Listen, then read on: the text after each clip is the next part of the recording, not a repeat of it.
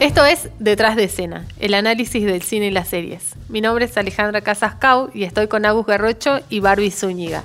Vamos a estar compartiendo con ustedes una vez por semana las diferentes propuestas audiovisuales. Si nos estás escuchando por lagaceta.com, podés dejarnos los comentarios y sugerencias para futuras ediciones. If you want to control the population of your country, there has never been a tool as effective as Facebook. En este capítulo de Detrás de Escena vamos a hablar del documental que está generando polémicas, el dilema de las redes sociales. Le avisamos a la gente que este podcast va a contener spoiler, así que los que todavía no vieron el documental pongan pausa y abran Netflix.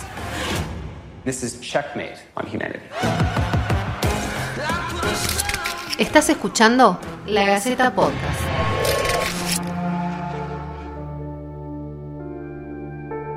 Bueno, para arrancar, Agustina nos va a contar de qué va el documental. El dilema de las redes sociales es un largometraje documental que tiene momentos de ficción que trata sobre cómo los algoritmos de las redes sociales nos condicionan nuestros deseos, nos inducen las conductas.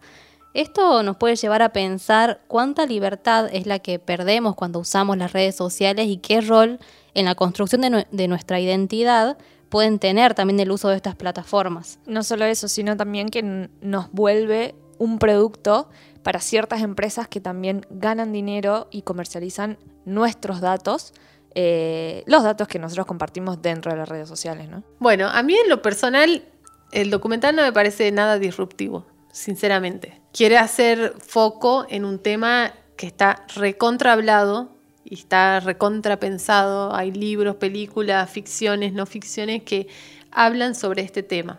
Y hace muchos años que venimos hablando el algoritmo de Facebook, el algoritmo de Google, si te escucha, si no te escucha. No, no sé si, o sea, creo que está bueno algunas cosas, pero no sé si el documental plantea algo... Algo nuevo. Nuevo, Claro. No. Sí, yo creo que no es disruptivo ni en la forma ni en el contenido. O sea, pero sí me parece que, quizás sale en este contexto en donde la forma de vincularnos a través de la tecnología quizás se ha vuelto la única forma de conectarte con la otra persona, eh, me parece que es interesante de verlo. Lo que sí me parece que tiene valor es que los testimonios estén dados por gente que haya trabajado en estas grandes empresas como Google, Pinterest, Facebook, Facebook, Instagram, YouTube, y que sí. sean ahora como los arrepentidos que estuvieron ahí adentro, lo programaron y ahora te cuentan como todo lo malo y por qué hay que alejarse completamente de las redes sociales. Es un documental trágico. O sea, de entrada ya te muestra una pantalla negra, una imagen negra con una frase súper trágica que dice nada extraordinario llega a la vida de los mortales separado de la desgracia. Y después de eso, una sola pregunta a los entrevistados y silencio. Claro, un documental que construye un discurso como súper paranoico y que me parece que hay cosas que ahí dicen que sí son reales, pero también hay otras que, que se las podría analizar y tratar de, de bregar por un uso más responsable de, la- de las redes. Sí, no sé, con respecto al- a lo que vos decías, Agus, recién de los testimonios de que te parece como lo valioso eh, que sea gente de adentro. Yo cuando lo empecé a ver quizás he sentido que me hacía un poco de ruido eso. No que sea gente adentro, sino que quizás no sé si le, si le creo al 100% al testimonio. Por supuesto, nunca vamos a saber cómo fue la producción, el detrás de escena de, de lo que terminó siendo. Bueno, es como el documental de Michael Moore, eh, Fahrenheit 911, en donde se entrevista a varios congresistas de los Estados Unidos hablando sobre la guerra de Irak, pero al mismo tiempo ellos diciendo que a sus hijos no los mandarían a la guerra. En este caso... eh, eh, Es como esa contradicción. Claro, como, eh, bueno, yo trabajo o trabajé en Google y manipulé, fui uno de los 20 de Silicon Valley que manipula a 20 millones de personas, pero yo no dejo que mis hijos utilicen redes sociales. O yo ahora estoy en contra de las redes sociales. Pero que incluso el mismo documental te muestra solo una parte de la moneda, Claro, una parte claro. de la historia. Y además también me hace un poco de ruido que tenga ficción dentro de lo que es el documental. No sé, pierde un poco de credibilidad y como que al final solo termina aumentando o, o sumando al testimonio este de todo esto es negativo eh, con estas mismas dramatizaciones. Claro, para mí la, la ficción, como vos decís, acentúa totalmente el discurso y los personajes y las situaciones son súper cliché y estereotipadas, digamos. O sea, intenta como subrayar muy, eh, quizás pedagógicamente, intenta como aleccionar, enseñar, esto es así, y, no hay otra salida, digamos. Claro, y dándote ejemplos cotidianos. De anda a poner la mesa y estás con el celular scrolleando Instagram todo el tiempo, que no te, no te prestan atención tus hijos y Sí, algo cotidiano que- como educativo para vos, papá, que estás viendo. Me da la sensación de que con todo esta, este discurso eh, negativo sobre las redes sociales, no deja que el espectador tome una decisión al final. Me, me da esa sensación. Que vos terminás, yo terminé de ver el documental y digo, ya cierro Facebook porque saben todo de mí y me dio esa sensación de que me parece que a todos nos pasó lo mismo.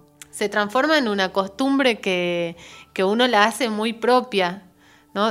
Se supone que vos para hacer, eh, para adquirir el hábito de algo tenés que hacerlo durante 60 días para recién adquirir ese hábito.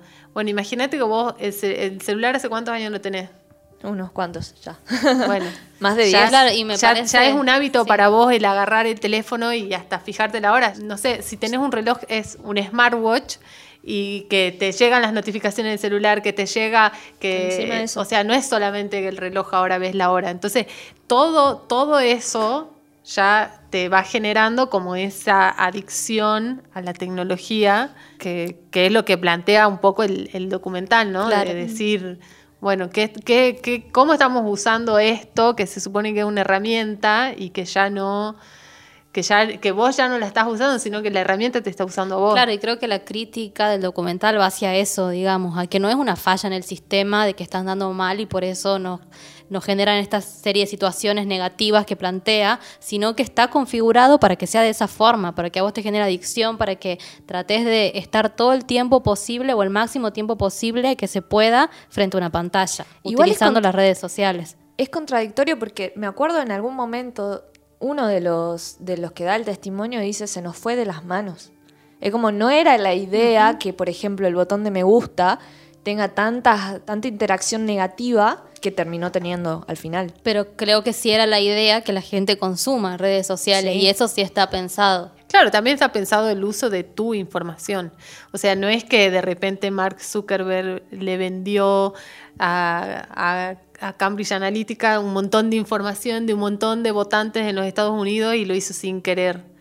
O sea, eh, to- todo eso es intencional, pero creo que lo primero que hay que, que pensar y entender que a veces uno ya eh, cree que las redes sociales, o, o siempre hemos creído desde el, desde el inicio de, de- de Facebook, que las redes sociales servían para socializar, servían para conocer gente, servían para mostrarle al mundo algo lindo. Y en realidad Facebook fue creado, Facebook y, y- y todas las otras plataformas han sido creadas eh, para, eh, para ganar plata, para que alguien gane plata. Sí. Y, es, y eso o sea, no- es lo que creo yo no hay que perder de vista, que esto es un negocio. Y como negocio lo explotaron hasta el máximo que pudieron y, Y creo que todavía explotando. pueden más. Exactamente. Este, y, y- y es lo que, lo que vemos hoy. O sea, han encontrado la forma de venderte una droga que es legal. En realidad no de vendértela, sino de Convencerte de que la necesitas. que la necesitas y, y- y- y decirte no te vamos a cobrar nada porque subas tus fotos acá, no te vamos a cobrar nada por tener un perfil tuyo y que me digas todo lo que mirás, todo lo que Y en realidad no es gratis, no es gratis porque vos terminás haciendo el producto. Claro. Ellos terminan Y como plata. dicen hacia el final del documental, como algo mucho más extremo, que esto lleva a, a la degradación de la democracia, a la manipulación de las campañas electorales, a generar disturbios, a generar la polarización que está tan marcada y que vemos que no solamente pasa en Argentina, sino al parecer en todo el mundo. Y esto, según el documental, es fruto también de, de esta, del uso que le damos a las redes sociales y de que nos muestra una visión sesgada de las cosas y que creemos que todo el mundo coincide con nosotros porque lo que nos aparece en nuestro inicio es lo que nosotros pensamos. Creo yo, me, me parece que muestra todo esto, pero no sé si brinda una solución al problema que está mostrando. O sea, solo es una crítica. ¿Ustedes lo han visto de la misma forma? Me parece que sí, la mayor parte es una crítica, pero que al final te da una serie de consejos, se podría decir, y, una serie de formas de solucionarlo. Ellos plantean que hay que regular el mercado de, las, de estas empresas y te dan otras, otras recomendaciones que son más a nivel usuario, como elegí vos el video en YouTube, no lo no dejes que te recomienden, desactiva todas tus, todas tus notificaciones como si fuese también algo que, lo, que podés salir de forma individual. Eh, me parece que no se puede salir de forma individual si el modelo de negocios o si las empresas siguen diseñando para que vos pases todo el mayor tiempo utilizando una pantalla. Me da la sensación de que ellos al hacer el documental se dieron cuenta de eso, de que apelaban mucho a la responsabilidad individual y que faltaba ese componente colectivo.